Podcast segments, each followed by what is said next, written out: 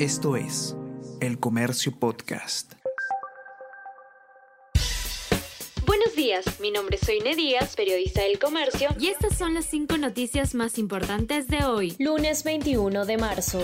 Chávez renuncia y deja Petroperú en crisis financiera. Hugo Chávez salió de la gerencia general tras dañar reputación de entidad y causar conflicto con el MEF por su labor. A la empresa pública ahora le urge mejorar calificación crediticia y acceder a capital de trabajo para pagar a proveedores denuncian irregular intervención en contratos de Petroperú. El dominical Punto Final reveló que Mario Chumacero, dueño de la compañía que da seguridad al renunciante funcionario de Petroperú, es acusado de manejar procesos de selección. Antes de que se difundiera el reportaje, la entidad estatal anunció la suspensión del contrato con la empresa de seguridad de Chumacero y dijo rechazar cualquier insinuación de favores ilegales en sus procesos de selección.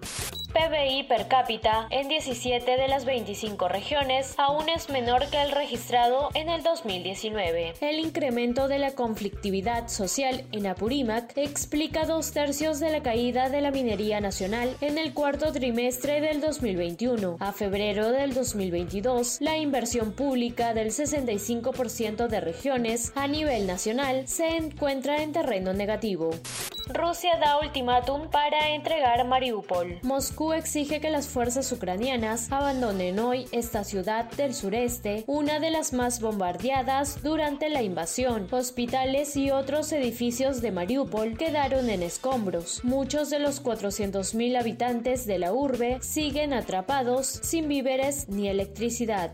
Gianluca Lapadula ya está en Lima para unirse a la selección peruana. El delantero de la Blanquirroja arribó a la capital la tarde del domingo para ponerse a órdenes de Ricardo Gareca y su comando técnico con miras a los partidos ante Uruguay y Paraguay.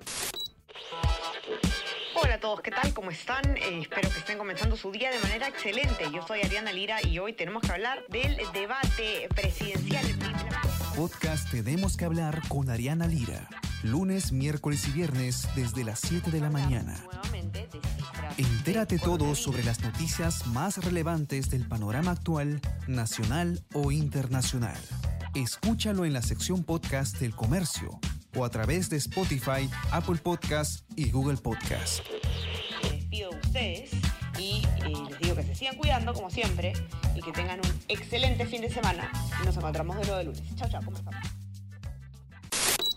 Esto fue El Comercio Podcast.